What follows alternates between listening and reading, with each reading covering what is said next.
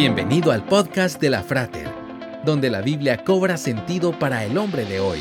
Una producción de la Frater, una iglesia cristiana para la familia. Visítanos en frater.org. Comenzamos. Jack Welch ha sido considerado el gerente del siglo por su exitosa gestión al frente de General Electric, una de las empresas más grandes del mundo.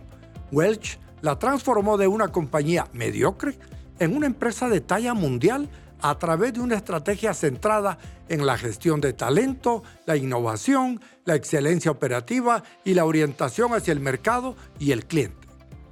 La gestión de talento fue uno de los pilares de la estrategia de Welch, que incluyó la contratación de personas con habilidades excepcionales, así como su formación y desarrollo continuo la creación de una cultura empresarial basada en el cambio y la innovación también fue esencial, promoviendo la apertura al cambio, la experimentación y el aprendizaje continuo.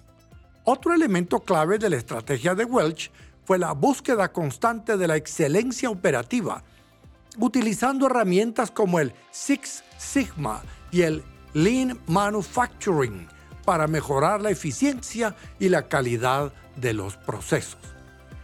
La Biblia nos dice en Proverbios, ¿has visto a un hombre diestro en su trabajo?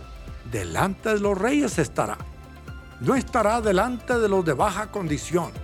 Recordemos siempre que todo lo que hacemos lo hacemos para Dios y que en Él encontramos nuestra recompensa.